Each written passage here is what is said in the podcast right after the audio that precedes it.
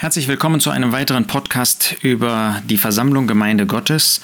Und wir stehen mitten in dem Abschnitt in Markus 14, wo der Herr Jesus seine Jünger, zwei von seinen Jüngern genau genommen, Johannes und Petrus, beauftragt, das Passa, das letzte Passa vor seinem Sterben zuzubereiten.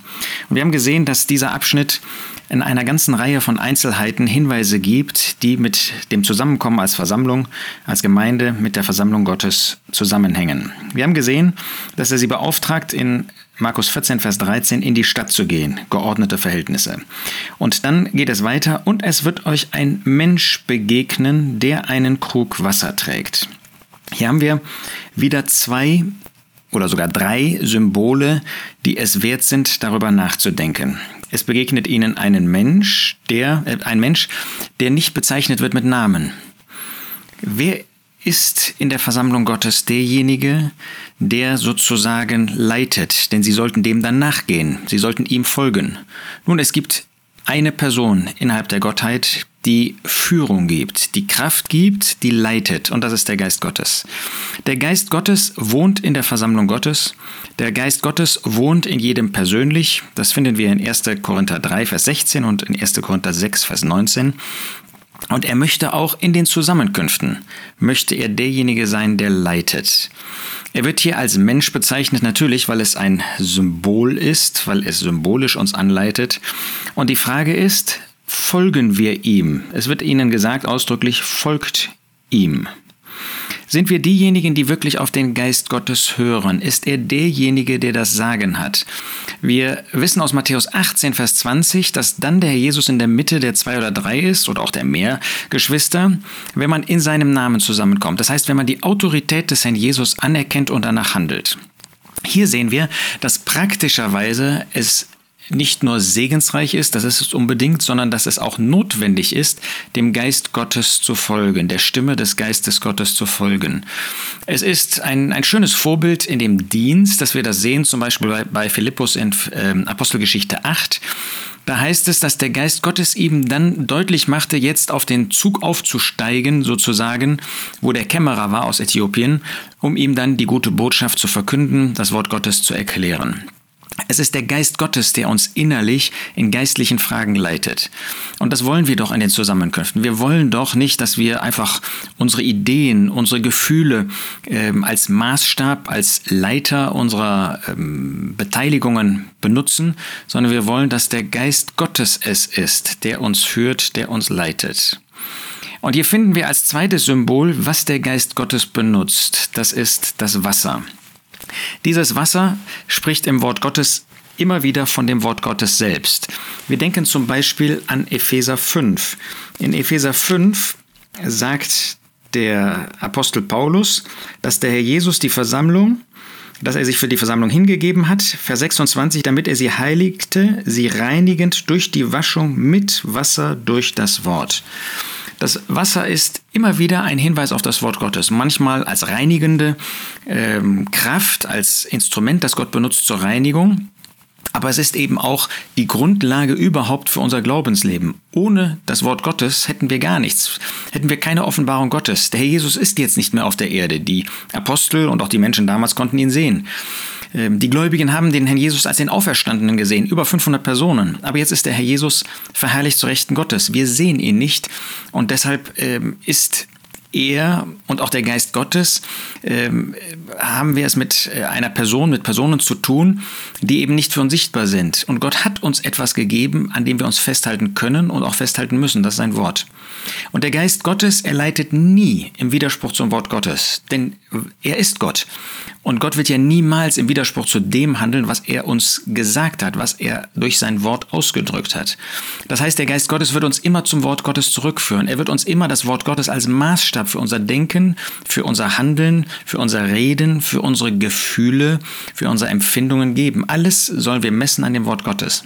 Und wenn der Geist Gottes uns leitet in den Zusammenkünften, wenn wir das noch allgemeiner sehen, wenn der Geist Gottes uns leitet ähm, als Versammlung Gottes, als Gemeinde Gottes, also die Erlösten auch ähm, insgesamt, denn nach 1 Timotheus 3 sind wir ja ständig in dem Haus Gottes, dann tut der Geist Gottes das durch sein Wort. Er zeigt uns, wie wir die Zusammenkünfte haben sollen. Er zeigt uns, wie wir uns in der Versammlung verhalten sollen. Wenn es zum Beispiel darum geht, dass wir uns absondern müssen vom Bösen, dann erklärt er uns in seinem Wort, was Böses ist. Äh, dass wir nicht, äh, weil jemand gesündigt hat, ähm, dann keinen Kontakt mehr mit ihm haben dürfen, sondern dass es um einen sündigen Zustand geht, 1. Korinther 5, weswegen wir eben keine Gemeinschaft mit so jemandem haben dürfen und so weiter. Also wir erkennen, so hoffe ich, dass der Geist Gottes das Wort benutzt. Und das Wort Gottes ähm, ist jetzt nicht das, wozu wir uns versammeln. Wir lesen das Wort Gottes in den Zusammenkünften, wir brauchen das Wort Gottes in den Zusammenkünften, aber es geht eben nicht ohne das Wort Gottes. Und der Geist Gottes wird uns immer gedanklich und von unseren Empfindungen auf das Wort Gottes verweisen. Das ist eben nicht irgendwie eine mystische Führung. Das ist nicht irgendwie eine äh, Führung, die kein Mensch nachvollziehen kann. Das ist übrigens weder im Dienst so, noch ist das in den Zusammenkünften so. Ich kann nicht sagen, ja, der Geist hat mich geführt, der Geist hat mich ähm, zum Pult gebracht, ja, ähm, um, um deinen Dienst zu tun und die Geschwister sie sitzen da und sind ganz fassungslos, ähm, was ich da vorstelle, was ich sage oder äh, dass ich jemandem anders reinrede oder dergleichen. Und so ist das auch in der Führung, persönlichen Führung. Der Geist Gottes führt uns unbedingt persönlich ähm, und in meinem Dienst führt er mich anders als dich in deinem Dienst. Aber die Führung des Geistes Gottes ist immer nachvollziehbar. Das ist nicht irgendetwas Verborgenes, Geheimnisvolles, ähm, jetzt gerade wenn man dann zurückschaut, etwas äh, Mystisches, sondern es ist, wie wir im Wort Gottes das finden, das ist für jeden nachvollziehbar. So muss das auch bei uns sein. Das sind also nicht irgendwelche Blicke und aus denen schließe ich irgendetwas äh, Mystisches, sondern es ist das Wort Gottes, auf das der Geist Gottes immer wieder hinlenkt. So ist es ein Mensch Wasser, der einen Krug Wasser trägt.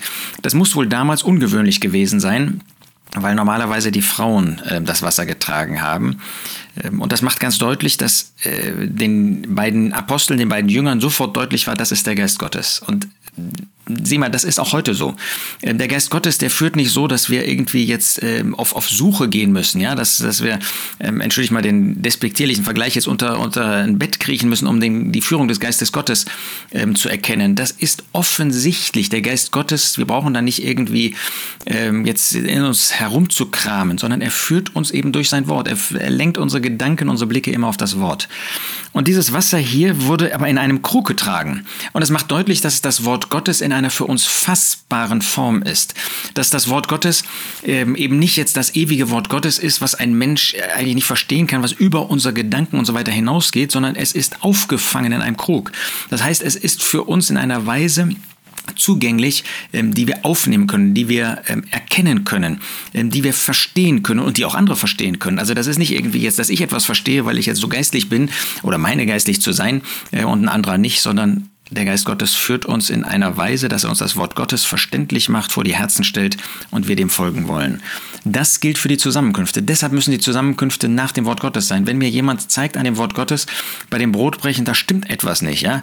Ähm, ich habe gehört zum Beispiel, dass es Orte gibt, ähm, wo das Brot nicht ähm, gebrochen wird von einem äh, Bruder, nachdem er für äh, Brot und Kelchchen eben gedankt hat, sondern dass das Brot schon vorher aufgeschnitten oder verteilt worden ist an einzelne Plätze.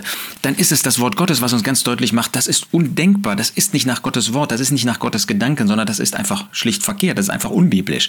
Und deshalb brauchen wir das Wort Gottes in den Zusammenkünften. Ja, wenn auf einmal Frauen anfangen zu predigen, Frauen sich zu beteiligen, dann sagt 1. Korinther 14, das Wort Gottes, das ist verkehrt. Und der Geist Gottes führt uns immer auf das Wort Gottes. Wenn da Brüder sind, die man nie hört in den Zusammenkünften, nie ein Gebet sprechen, dann ist es das Wort Gottes, was uns zeigt, ich will aber, ähm, dass die Männer an jedem Ort beten. Und das macht deutlich, dass wir Männer die Verantwortung haben, die Brüder, und dass wir nicht sagen können, naja, wir sind aber so viele. Nein, wir müssen Disziplin haben, dass wir selber uns auch gebrauchen lassen. So führt der Geist Gottes alles auf sein Wort zurück. Und wir wollen das annehmen. Nur dann, wenn wir versammelt sind auf der Grundlage des Wortes Gottes, dann kann es recht sein. Und das lernen wir in diesen wunderbaren Bemerkungen über den Menschen. Ein Hinweis auf den Geist Gottes, der das Wort Gottes benutzt. Lasst auch uns das Wort Gottes benutzen, dann kann der Geist wirken, auch in unseren Zusammenkünften.